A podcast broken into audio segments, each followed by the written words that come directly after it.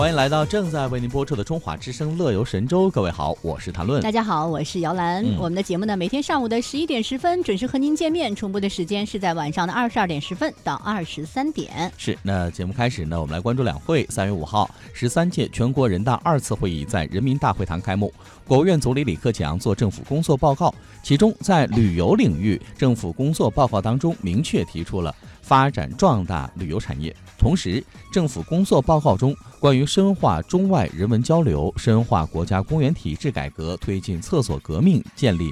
建设美丽乡村等内容呢，都为旅游产业的发展指明了方向。多位旅游专家指出，首提发展壮大旅游产业，政府工作报告也点亮了国人出游。没错，这亮点之一啊，就是发展壮大旅游产业。政府工作报告中提出发展壮大旅游产业。那么，据记者的梳理呢，对旅游行业的人来讲呢，往年的政府工作报告中也提到过发展全域旅游、降低门票价格等相关的政策。嗯，但全面完整的将旅游产业写入政府工作报告尚属首次。南开大学的教授马小龙认为，发展壮大旅游产业是国家长期以来对旅游工作关心并寄予厚望的必然结果。旅游业作为稳增长的重要新引擎。惠民生的重要抓手，生态文明建设的重要支撑地位正不断得到体现和加强。那么可以预见的是，旅游产业必将迎来新一轮的大发展。是。那根据中国旅游研究院的预计，二零一九年国内旅游人数将达到六十点六亿人次，国内旅游的收入五点六万亿元人民币，分别比上年增长百分之九点五和百分之十。对此呢，凯撒旅游总裁陈小兵说，随着旅游与文化的深入融合，旅游成为国民生活重要的组成部分。发展壮大旅游产业，更为我们的旅游企业增添了信心。是的，亮点之二呢，就是因地制宜开展农村人居环境整治，推进厕所革命、垃圾污水治理，建设美丽乡村。北京外国语大学文创产业研究中心旅游研究所所长刘思敏对此表示，目前国内的人居环境和欧美发达国家相比，从城市的角度看差别不明显，而农村地区却有着不少的差距。嗯，能否成为美丽乡村，环境就是试金石啊！是，那亮点三呢？来关注就是深化国家公园体制改革。去年政府工作报告中提出要深化国家公园体制改革试点，而今年的政府工作报告中则提出深化国家公园体制改革。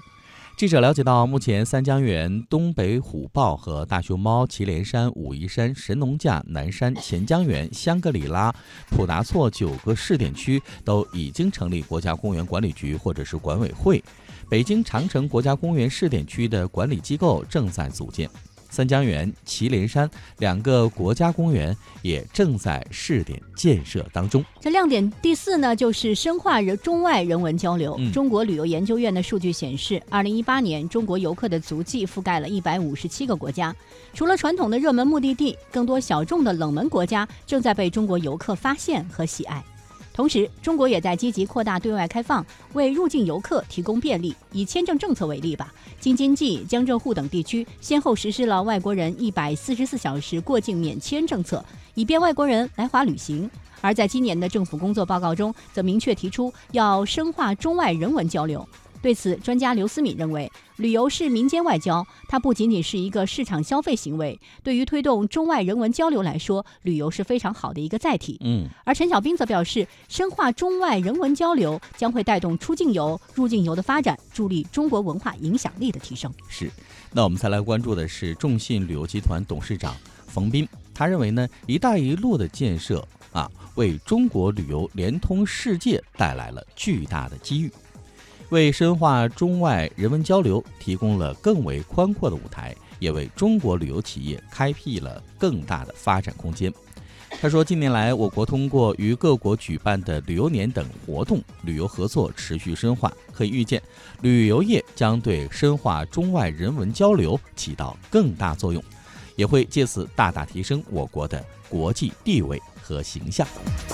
好，这就是今天的两会花絮。在歌曲过后，为您介绍一下今天的乐游神州还有哪些精彩内容。这首歌曲《绽放》。